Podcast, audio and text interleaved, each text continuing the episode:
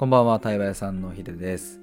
えー、今日はですね、ちょっとね、暑くなっちゃいます。あの、もう先に宣言しときます。もう、暑いです。えっと、何かっていうと、あの、今日、この収録の直前に、えー、っと、対話をね、クライアントさんとしてきたんですけれども、まあ、そこで話題に上がったのが、二項対立についてでした。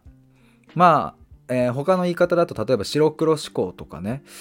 100ゼロとかああとはなんだ、えー、二元論とかちょっと難しい言葉だと言ったりしますかね、まあ、要は、えー、善悪とか光と闇とか、えー、高い低い、えー、熱い冷たいとか、まあ、こうやって、えー、表があれば裏があるまあ表裏もそうですよね。こういう二項対立的な価値観にまつわる話をしたんですけれども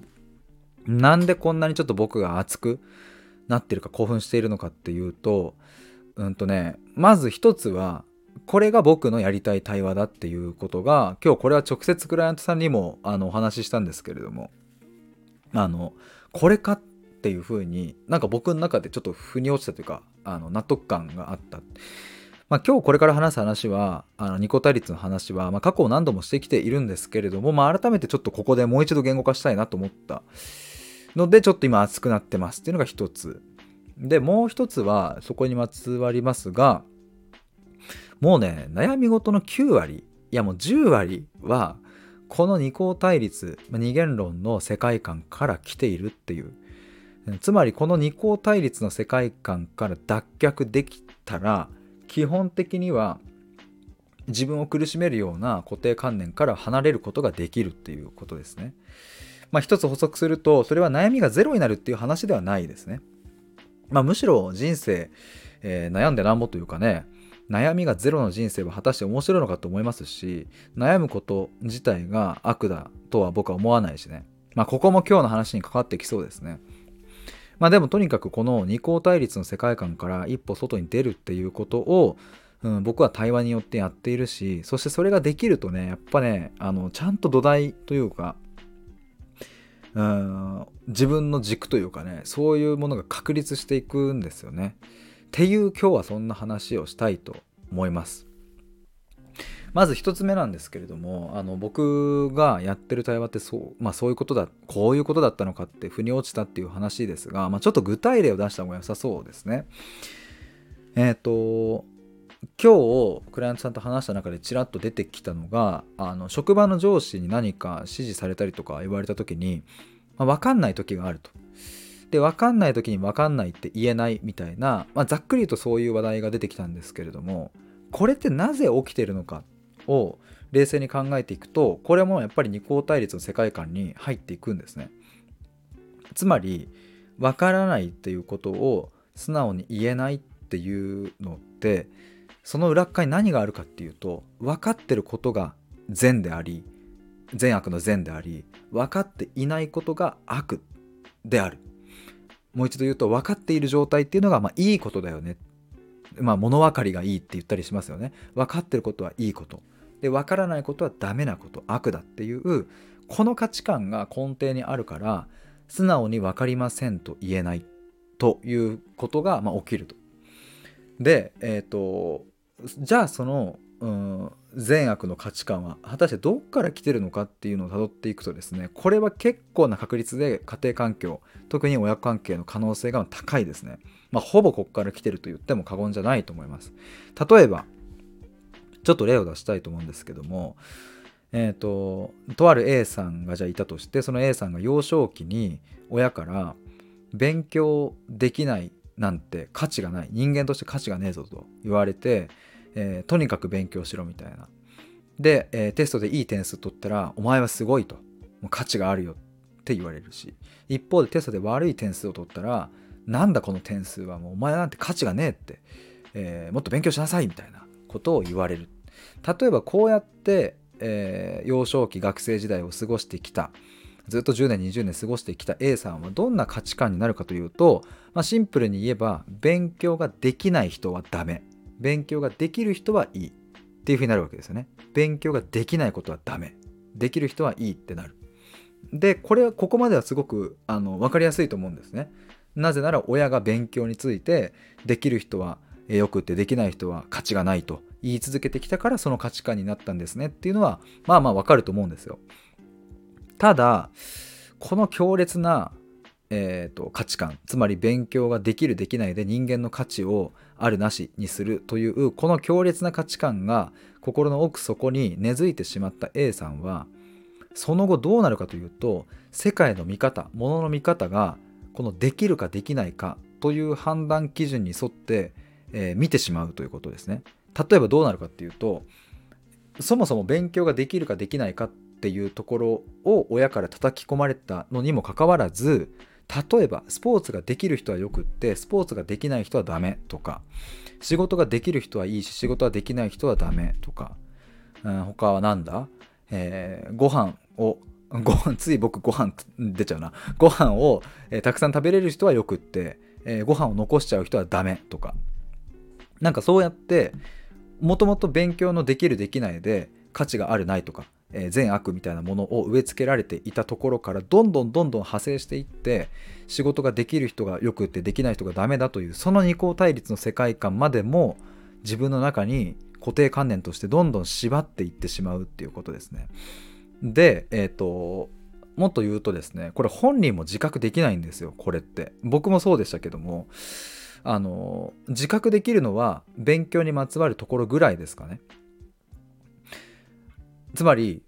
自分は親から勉強できないお前はダメだと言われ続けてきたから勉強ができる人はよくって勉強ができない人はダメだっていう価値観になっちゃったんですっていうところまでは自分で気づける可能性は高いですね。あの直接的に関連してるので勉強っていうところで。ただそうじゃなくって他のところでねできるできないあ例えばじゃあこれもっとね広がっていくとこうなりますよ。自信がある人はいあの価値がある人。自信がない人は価値がない人。とかっていうふうに A さんは解釈しちゃいますよね。とかもっと言うと自己肯定感が低い人はダメで。自己肯定感が高い人はいいとか。うんあとはそうだな。信念を持って仕事をしてる人はよくって。信念がなく仕事をしてる人はダメだ。とか。どんどんどんどんこうやって二元論的な世界観っていうものが広がっていってしまうっていう。ただこれがまさか自分が幼少期親からそのように育てられたことがここに影響しているなんてことはやっぱりね自分だと気づかない気づけないんですよ。まああのこれでようやく回収できそうですね。だから僕がいるっていうことです。対話屋さんがいるってことです。対話屋さんがやってることはこの二元論からの脱却っていうところが、まあ、僕の中でのテーマですね。だからあの要はですねじゃあその A さんがね僕のもとにこうやってきた時に A さんがあの私自信がないんですというふうに言った時に僕は僕僕の頭の中にね何が起きるかっていうとどうしたら A さんを自信がある状態に持っていけるかなではないってことですね。じゃなくって自信がないとか自信があるとかそういう二元論的なものの見方から脱却するためにはどんな問いがいいかなっていうふうに僕は考えていくわけですよ。だからあの僕はこの3ヶ月4ヶ月のプログラムで、えー、じゃあ4ヶ月後に、えー、自分らしく生きられるようになってましょうとか自信をつけられるようになってましょうとか歌わないんですね。なぜなら僕はそもそも自信があるとかないとかそういう、うん、世界観をゴールにしてないからむしろそういう、う、善か悪かとか自信があるかないかとか自己肯定感が高いか低いかとか仕事ができるかできないかとかそういう二項対立の世界観から一歩外に出てそこから脱却して、えー、物事を自分の視点で見れるようになるっていうところまで僕はサポートするっていうのが僕の役割ですね。だし僕のま使命の一つまあ、対話屋さんがやっていることです。今日クライアントさんと最後の方に話したかなあのちょっとこの、えー、二項対立にまつわるところで、えー、クライアントさんがね言ってたのはその職場のね上司に対してなんかモヤモヤする時にうんなんか言い返せないみたいなのがあったけどもまあでもやっぱり覚悟とうん覚悟を持ってね戦いを挑んでちゃんと言わなきゃいけないんだなっていう風な気持ちになったっていう話をしてたんですけどもでもやっぱりそれでも自分が傷ついちゃうかもとかそれを相手を傷つけてしまうかもみたいなそういう発想もあったりするっていうふうに言っていたんですけれども、まあ、ざっくり言うとね。これも一つ二項対立の世界観であるっていうところを取り上げるのにちょっと面白い例だなと思うのでちょっと取り上げるとですね傷を相手にねああこれ相手視点で言った方がいいかなまずは、うん、何かコミュニケーション取る時に相手を傷つけたくないなって思う感覚って、まあ、きっとこの僕のラジオを聴いてくださっている方はあの思ったことあると思うんですよ。あこういう言い方すると傷つけちゃうかなとかって思うことって全然あると思うんですけれどもそもそもこれもね二項対立の世界観が色濃く反映されてる、まあ、つまり何かっていうと傷つけないコミュニケーションの方がいいよね。一方で傷つけちゃうコミュニケーションってダメだよねっていういい悪いっていうところがその裏側にあるから。もう一度言うと傷つけちゃう 傷つけ すいません、うん、こんがらがるね。傷つけないようにコミュニケーションを取ることはいいこと。一方で傷つけちゃうコミュニケーションってダメだよねっていうこの二項対立の世界観があるから傷はなるべくつけないようにしようってなるわけですけれどもちょっと待ったをかけたいわけですここに。対話屋さんとしてやることはここにちょっと待ったをかけることですね。傷をつけちゃうことって本当にダメなのか。一方で傷をつけないコミュニケーションって本当にいいと言えるのかっていうところですね。ここを疑っていくわけです。だからあのまあちょっと長くなるので省略しますけれども時に傷をつけちゃうコミュニケーションによってその傷によってものすごく大きな気づきが生まれたりとかその関係性に大きな発展があったりとかあそういうものがあのあるわけですよね。一方でなるべく傷をつけないように丁寧に丁寧にコミュニケーションした結果本音で話せず深いところでつながれずなんとなく上辺になってしまって結果的に後々なんかあのコミュニケーションモヤモヤしたなみたいな感じで傷をつ結果的に傷がついちゃうみたいなこともあるわけですよね。なので一概に傷をつけることはダメとか傷をつけない方がいいとは言えないわけですね。もちろん、うんと、これって割合の話だったりするのでそうだな傷をつけるコミュニケーションしたっていいじゃんってなってその日々の日常のコミュニケーションの9割ぐらいが人を傷つけるコミュニケーションになっちゃってたらそれはちょっとどうなんっていうのは僕も思いますけれども。いやでも僕らが思ってる以上に、うん、僕らって言っていいのか分かんないけど思ってる以上に傷つけるコミュニケーションの、えー、良さ効能みたいなものを僕たちは忘れているしすっぽり抜け落ちているし一方で傷つけないコミュニケーションによって起こるデメリットとかあのまあ悪ですよね。善悪の方で言う悪の方がそっちが起きちゃってるっていうこともあるっていう。でそこを認識した時に初めてこの二項対立の世界観から一歩外に出て要は傷ついてる状態傷ついてない状態っていうのをそこに善悪を絡めずにちゃんと物事をあのちゃんと直接自分の目で見て感じることができる、まあ、その上で自分はどう思うかどう考えるかっていうそっちに入っていくわけですけれども。でもあのまあ多くの人がって言っていいのか分かんないですけれどもこれってねこの二項対立の世界観から脱却するのってめちゃめちゃ地道な作業だし、うん、そんな一筋縄ではいかないからきっと多くの人がここを断念していくっていう。まあいっかってってなってくわけですよ。こんなに考えてもうん本当に意味あんのかなって思うわけですね。例えるならばゴールがないマラソンであり、えー、終わりの見えない長い階段でありあと何段あんのこれみたいなえどこがゴールなのっていうそれを一日一歩ずつ一歩ずつ着実に登っていくっていうことをやんなきゃいけないからまあ疲れるしねこれって本当に意味あんのかなっていうふうになってくんですけれども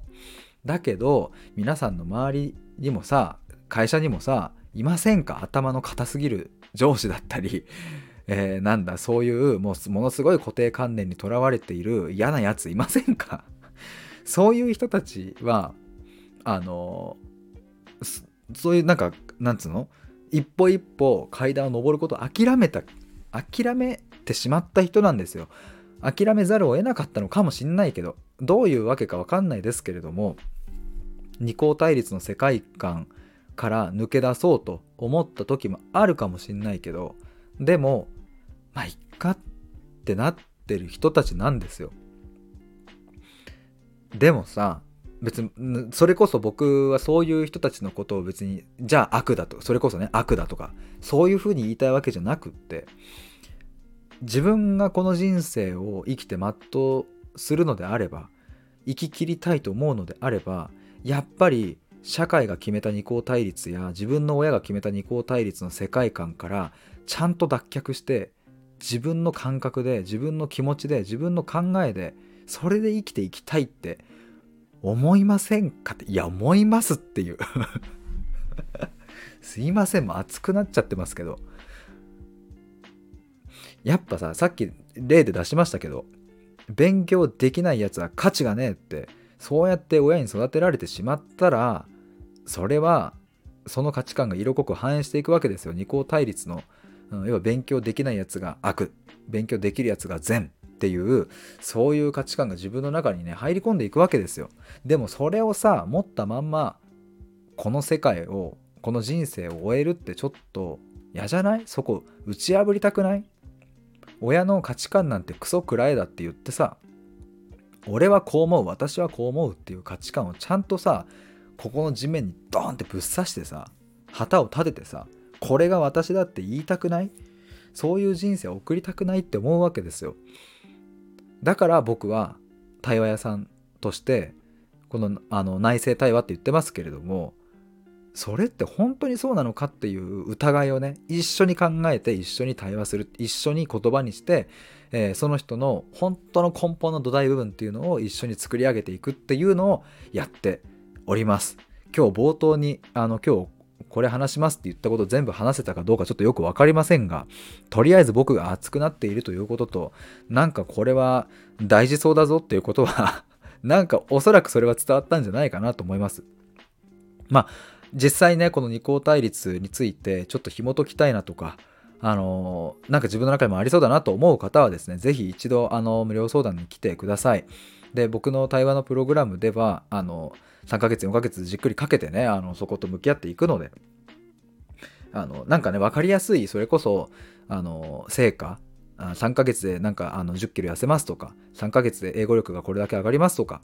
3ヶ月でなんかテストの点数が50点伸びますとかね僕はそういうのは一切掲げてないからあの分かりやすい結果みたいなものは一切目指しませんがでもさっき言った地道な階段を一歩ずつ上がっていく作業をあのもうコツコツコツコツ一緒に対話をしながらやっていきますでそれを信じてやった人はねなんかね隠し扉みたいなものが急に現れるんですよ面白いことに。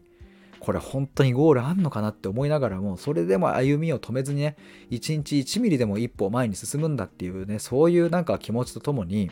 自分と向き合っている人のもとにはね急に扉がねスッと差し出されるんですよ。どうぞこちらへっていう。えっと思ってそこ入ってみると自分が想像してなかったようなめちゃめちゃ綺麗なすごく綺麗な景色が待ってるのでこれはねもう絶対そうなので。なので是非一緒に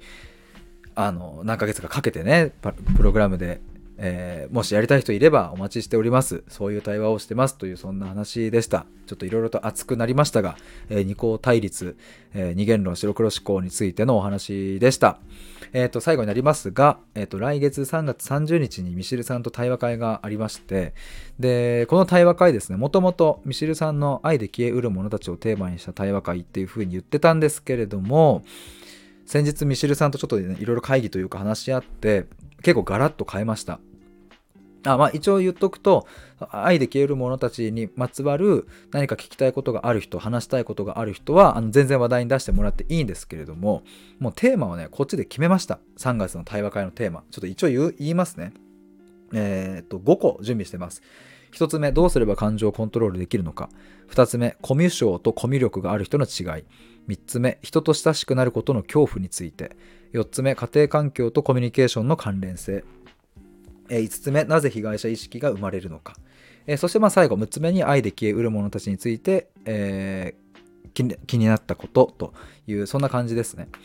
でこっちでテーマを決めたかつえっ、ー、と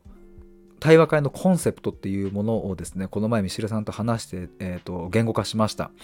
僕とねあミシルさんと、えー、僕の、まあ、ミシルとヒデの対話会のコンセプト一言で言うと参加者が自己需要できる対話的な空間です。自己需要ですね。ここがキーになってきます。で自己需要できる空間っていうのを、えーと提供するので、えー、なので僕たちの対話会っていうのは話すのが苦手だなとかついつい聞き役になっちゃうなみたいな人にこそ来てほしいっていうのがこれらこれが僕たちの、えーと、重いですね。まあ、なぜなら自己需要が苦手な人ほど自分の話をすることに苦手意識を持っていたりとか聞き役に回るっていうことがやっぱり多いからですね。でもそういう人こそこういう場に来て何か自分の話をしてみたりとかえー、まあ、逆に誰かに質問して話を聞いてみたりとかね。そういうものを積極的にやることによって、えー、自己需要ができるっていう感覚をその対話会の数時間だけでも味わうことができたらあこういう世界があるのかって思うとね目指す方向がねすごくはっきりしていくと思うので。もちろんね僕はこの対話会だけで、えー、自己需要が100%できるとは一切思ってないですしそんな簡単な話じゃないことも重々承知の上でこの対話会に来てくださったらあの自己需要ってこういうものかっていうのをあの体感できると思います。まあ、これは過去のあの参加者の方もそういうふうに言ってくださる方やっぱり多くってねすごく安心して話せる場でしたとか、まあ、ぜひあのハッシュタグミシルとヒデの対話会で、えー、X の方で検索すると出てきますし今概要欄にリンク貼ってあるんですけどもあの対話会のページそこにも参加者の方の声をですね、ちょっとあのピックアップしてまとめているので、よかったら見てみてください。えー、そんな感じで3月30日お昼13時から、えー、中央線のですね、武蔵野プレイスというところでやりますので、あのよかったら覗いてみてください。えー、では、以上ですって言おうと思ったんですけども、今日実はそのクライアントさんとさっきのね、クライアントさんと対話していて、僕単体の対話会もちょっとやってみようかなっていうのもちょっとねあのいやちょっとぜひやってみてください。やってほしいっすっていう声がそのクライアントさんから上がりですね、まあ、去年実は僕単体でね主催したんですけれどもちょっと5月あたりに対話屋さん単体で対話会をちょっとオフラインで開いてみようかなっていうのをちょっと目論んでおります5月ぐらいですねあのもし興味ある方来ていただけたら嬉しいですということで今日は以上になりますありがとうございました。ではでは、バイバーイ。